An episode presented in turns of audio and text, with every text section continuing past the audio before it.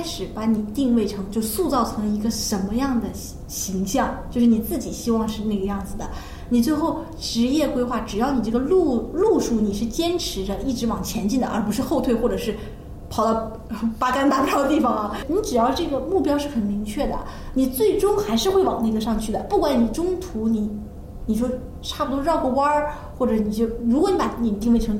你想做一个好的产品经理，就以后我要设计产品，就不管你去做运营了、客满了、做用研了，你最后终究还会绕回到产品经理这条路上的。刚开始我是我还其实不应该算是文案，我当时设计短信游戏的时候，那其实就是个产品经理，因为我设计的游戏的流程嘛，发什么字，然后对方会怎么样，百分之几的几率能获得什么什么，其实这是一个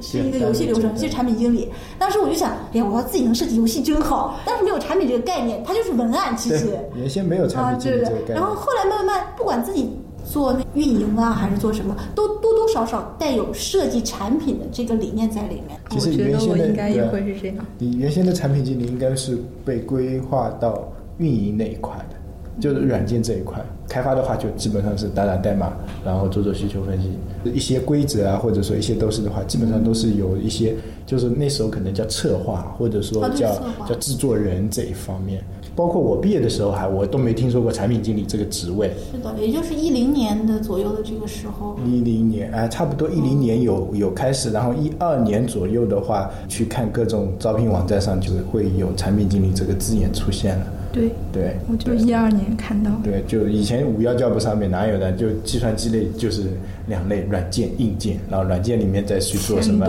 啊，对，软件里面再去分什么什么什么什么开发，硬件里面再分什么什么什么，没有这一块。现在比如说软件里面它还分，就把产品经理这种单独分出来了，什么需求分析师啊这种也慢慢分出来了。这个我觉得应届生啊，做产品经理其实还算是门槛比较大的。虽然都能做，别人认为来一个人就能设计产品的，这这种想法很多的，但是会发现其实忙了一两年，提升的也很小很小的，基本上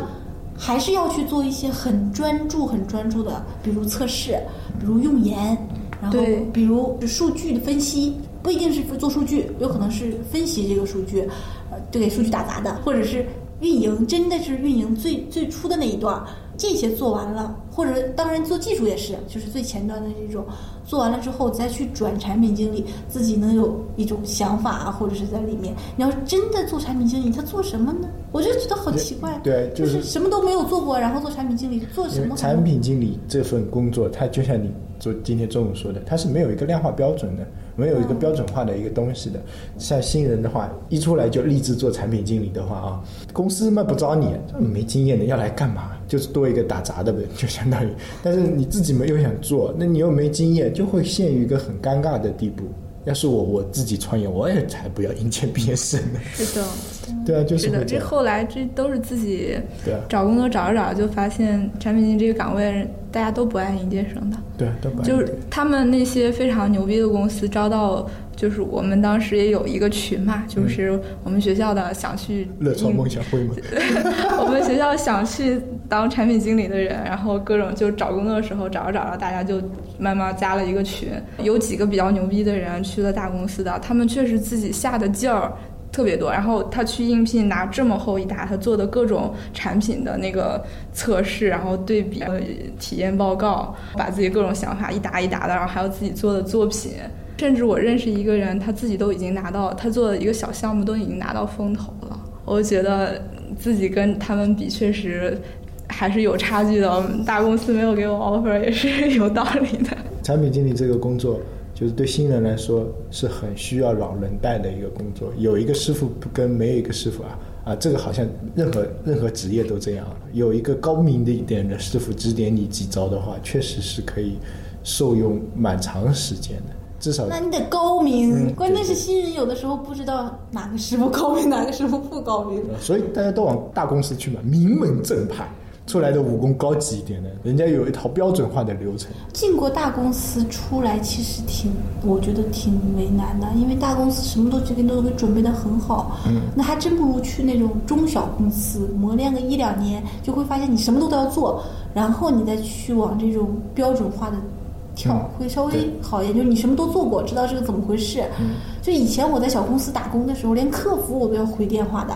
就是不光要设计游戏，回电话，然后是帮市场接电话。就公司很小嘛，十多个人，就刚毕业的时候，觉得这个经历呢，就是后来跳到一个大公司，就就是什么华东最大的一个 SP 啊这种公司，然后发现后来发现很多人都是从这个公司出来的，就是它这个流程化做得很好，你不管跳进去跳出都不影响它的整个的一个公公司的运作的。那虽然现在这个公司已经不行了，但是我觉得它这个体系的完整性还是可以借鉴的。那你们觉得，要想真的做好一个产品经理，是不是他要各各个岗位都都是经历一遍呢？做一个产品的时候，你的抓手不是这个产品的做好做坏，嗯，你永远的抓手都是，一个是数据，然后还有就是它的继承。刚拿到这个产品的时候，继承是相当于你把前面人的东西慢慢慢慢消化，消化消化就是你的改进要比改版也重要，把它慢慢消化好了之后，你再按照你自己的想法把它再衍生出来，往前推进。对，就是整个的一个感觉上，两个抓手，一个是它的本身的数据，数据会告诉你它重视什么，哪一部分是来钱的人，哪一部分是来活跃的人，就是这一部分，还有一部分就是它原来这个产品，很多产品中途夭折，很大是因为它的改改版太严重。就是用户流失太严重，如果是改进，延续着它这个风格往下走，然后弥补它的缺失，慢慢慢慢，它整个市场就会告诉你这个东西现在什么流行，你改什么；这个东西什么用户接受度高，你改什么，慢慢就起来了。如果你上来的时候就说这个，哎呀。不符合现在的用户流行，你马上把它改掉成另一个版本的话，那这个风险要很大很大。最关键是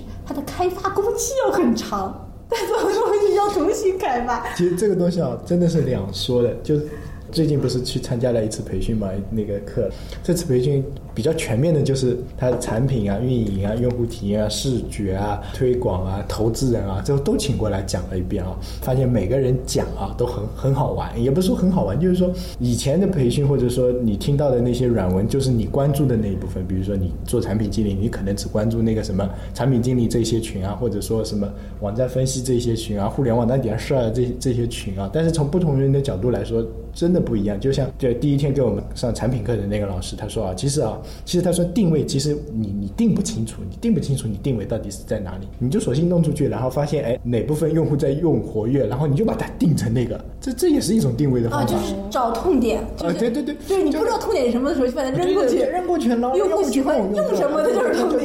然后他说，什么时候产品去扩张啊？你现有的需求，用户是不是已经饱和了？你没饱和就没必要去扩张，还是把现有的需求挖挖深，流程理理顺，就是改进嘛。等到这一部分完成了，然后你再去扩张做改版。然后这是第一个老师说的。下午那个讲投资人的时候，他就完全不跟你讲这种，他就讲各种大趋势，他就跟你说啊，未来的趋势是什么？社交化的、互联网化的，什么未来要各种新的，说啊，他他给我们演示，他说你看到按牢哦，那他哭了呢，这个是有那种情感的交互在里面的，要怎样怎样的啊、基本上上午讲的跟下午讲的是矛盾的，你知道吧？一个就是要很很命挖里面的东西啊，一个就是已经看得很远了，但立场不一样。其实做产品就是这样的，比如说我们做一个新的产品，或者说做一个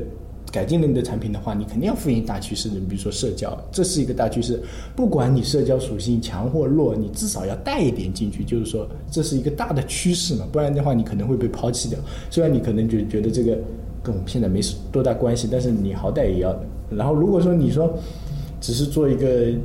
呃现有产品上，你说让它怎么有一个就数据上的变化，那就是要做改进，把现有的需求挖深挖好。新人其实都很想做改版的，嗯，我们自己的当初也是这么走过来的，都喜啊欢做新的东西。当初也是这么走过来的。那样可以有自己的想法。后来发现，如果你做一个全新的东西，你的真正的闪光的那一两个想法会被这个全新东西湮灭掉。嗯，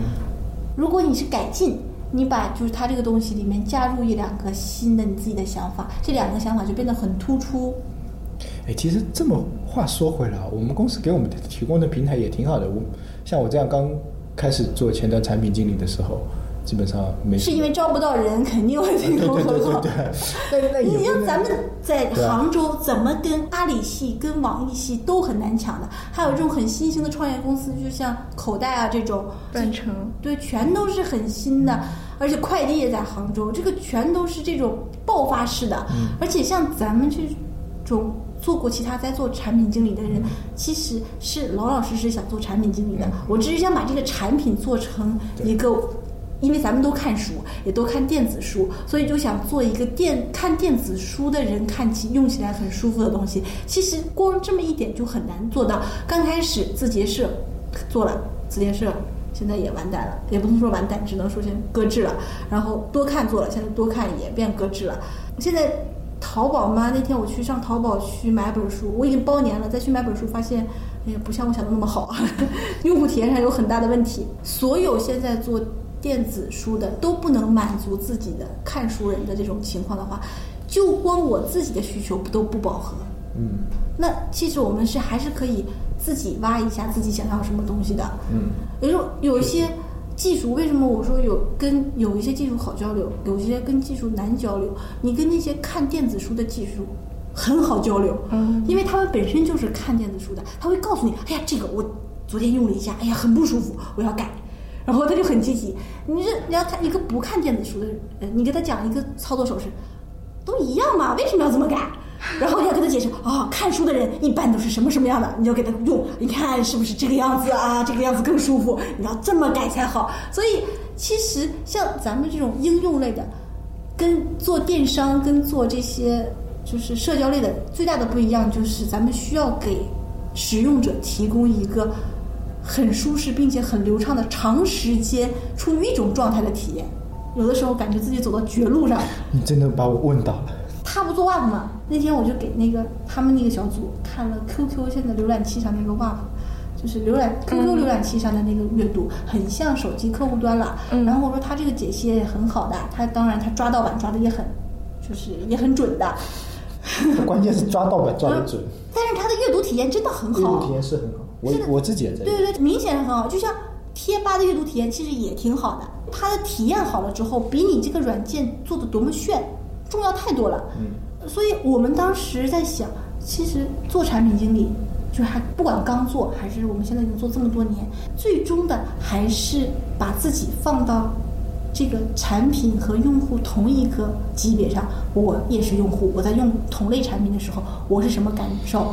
那我作为产品经理的时候，我又是什么感受？其实两个不太一样的。光做产品经理的时候，我容易过度服务，我希望这个也给你，那个也给你，什么都想给你。然后，但是我做用户的时候，我他妈才不想你给我这些，我只要什么什么就足够了。对，所以有的时候你只有这么切换一下，你才能知道啊，这个东西其实不需要提示他那么多，就告诉他成功就 OK 了。